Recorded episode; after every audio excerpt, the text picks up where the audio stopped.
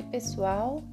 Aqui quem fala é a professora Clarice e hoje, dia 24 de setembro, o tema do nosso podcast é a elaboração de uma anamnese curta e assertiva para a prática profissional. Bom, é preciso pensar com cuidado nas questões da nossa anamnese para que ela seja curta, nos permitindo realizar todos os procedimentos necessários na consulta e ao mesmo tempo assertiva, ou seja, ofereça informações realmente importantes para a condução da consulta, planejamento e realização da intervenção nutricional.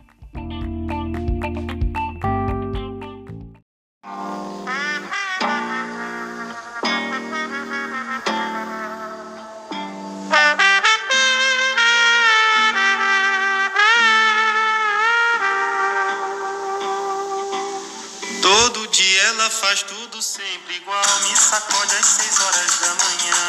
Me sorri um sorriso pontual. E me beija com a boca de hortelã. Todo dia ela diz que é pra eu me cuidar. E essas coisas que diz toda mulher. Diz que está me esperando pro jantar.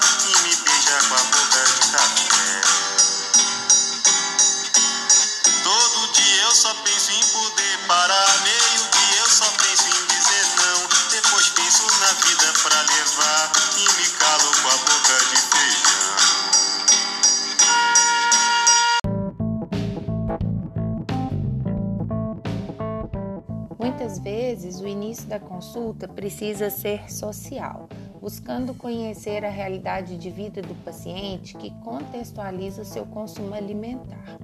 Essa socialização também é essencial para criar uma relação de confiança, respeito e empatia com o paciente, uma vez que esse vínculo nos auxiliará na avaliação do consumo alimentar e vai favorecer a adesão do paciente ao nosso tratamento proposto.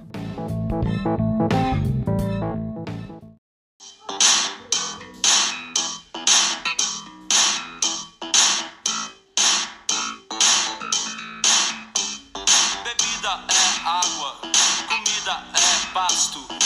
Você decide de quê? Você tem fome de quê?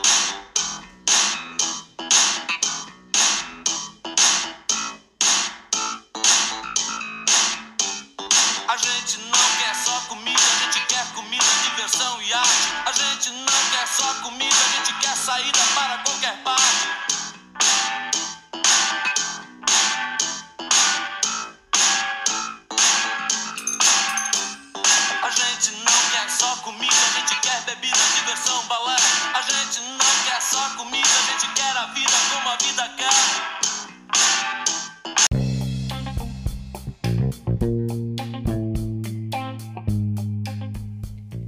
Comportamento alimentar vai além das escolhas alimentares. Envolve os aspectos nutricionais, mas também é afetado, moldado pelas características demográficas, econômicas, sociais, culturais, ambientais e psicológicas do indivíduo ou da comunidade.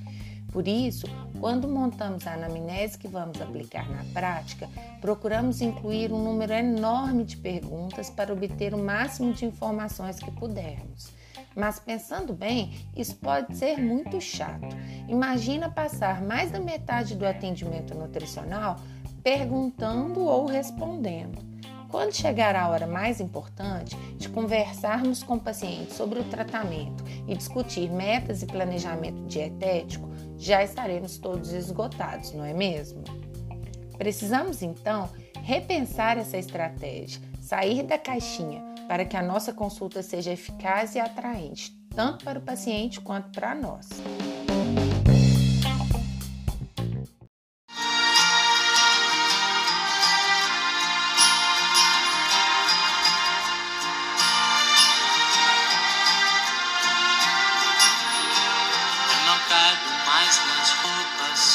Cabia. Eu não encho mais a casa de alegria. Os anos se passaram enquanto eu dormia. E quem eu queria bem me esquecia. Será que eu falei o que ninguém ouvia? Será que eu escutei o que ninguém dizia. Eu não vou me adaptar,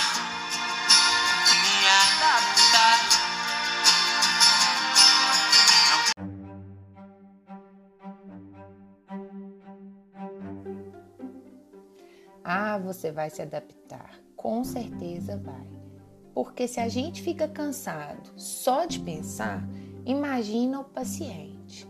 Ainda mais se considerarmos que nossa consulta dura pouco tempo, em torno de uma hora se for a primeira, a 30 minutos para as chamadas consultas de acompanhamento. Então, como vamos dar conta de cumprir tudo que o paciente espera da gente naquele espaço de tempo? Avaliar o consumo alimentar, avaliar as métricas, os exames bioquímicos, sinais e sintomas clínicos, provavelmente ter que identificar o estágio de mudança de comportamento do paciente para então discutir e traçar metas e elaborar o plano alimentar.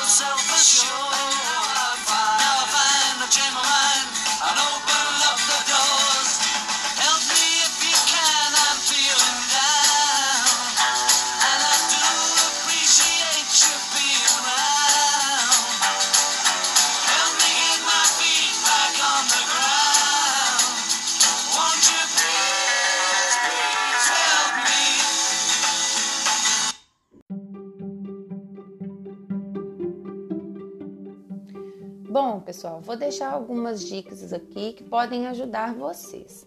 A primeira delas é que vocês solicitem ao paciente que ele preencha sozinho, durante a sala de espera, seus dados de identificação: nome completo, data de nascimento e idade, endereço residencial, e-mail, telefone de contato. Esses dados vão poder ser conferidos por você rapidamente ou mesmo pelo seu secretário ou secretária, isso se você achar necessário. Uma segunda dica é fazer perguntas pontuais na anamnese, que gerem respostas claras e diretas. Você tem alguma doença? Qual? Você já fez alguma cirurgia? Na sua família alguém tem hipertensão arterial? E por aí vai. A terceira dica é montar uma anamnese com um número adequado de questões, que caberá dentro de um espaço de tempo na sua consulta. Afinal, na primeira consulta, você deverá gastar mais tempo com o plano dietético do paciente, elaborando em conjunto com ele e explicando para que não haja dúvidas na sua execução, ok? Já a última dica é para o caso de você achar que não tem jeito, que não dá mesmo para reduzir as questões, que todas elas são imprescindíveis para o seu entendimento da dinâmica alimentar e nutricional do paciente. Nesse caso, você pode então dividir sua anamnese, aplicando uma parte na primeira consulta, uma outra no retorno e o restante na próxima consulta. Mas daí eu vou ser obrigada a te dar mais uma dica, ok? É importante você pensar para quais perguntas você precisa de resposta em cada momento. Na primeira consulta, você precisa ter informações que permitam montar um plano alimentar para o seu paciente.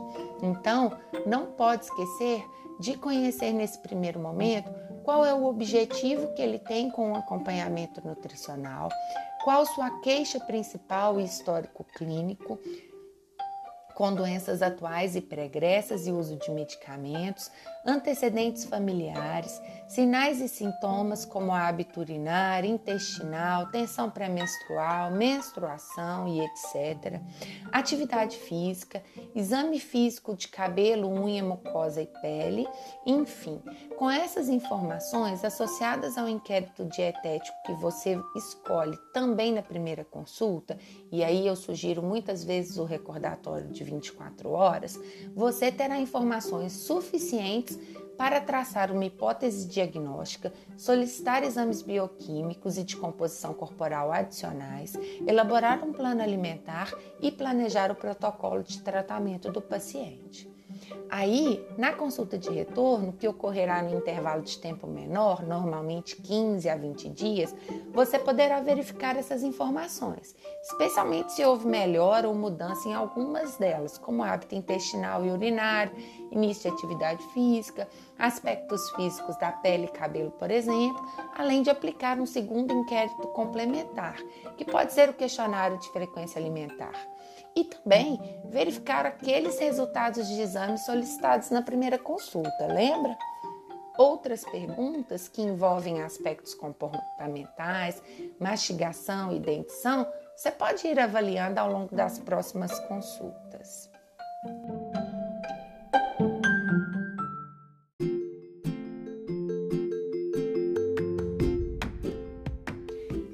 isso, alunos. Espero que vocês tenham gostado dessas dicas e convido vocês a pensar em um prontuário que seja realmente assertivo para o atendimento nutricional. Na plataforma tem dois artigos que vão auxiliar bastante na determinação das questões a serem incluídas no prontuário de vocês. Um abraço e até o próximo episódio.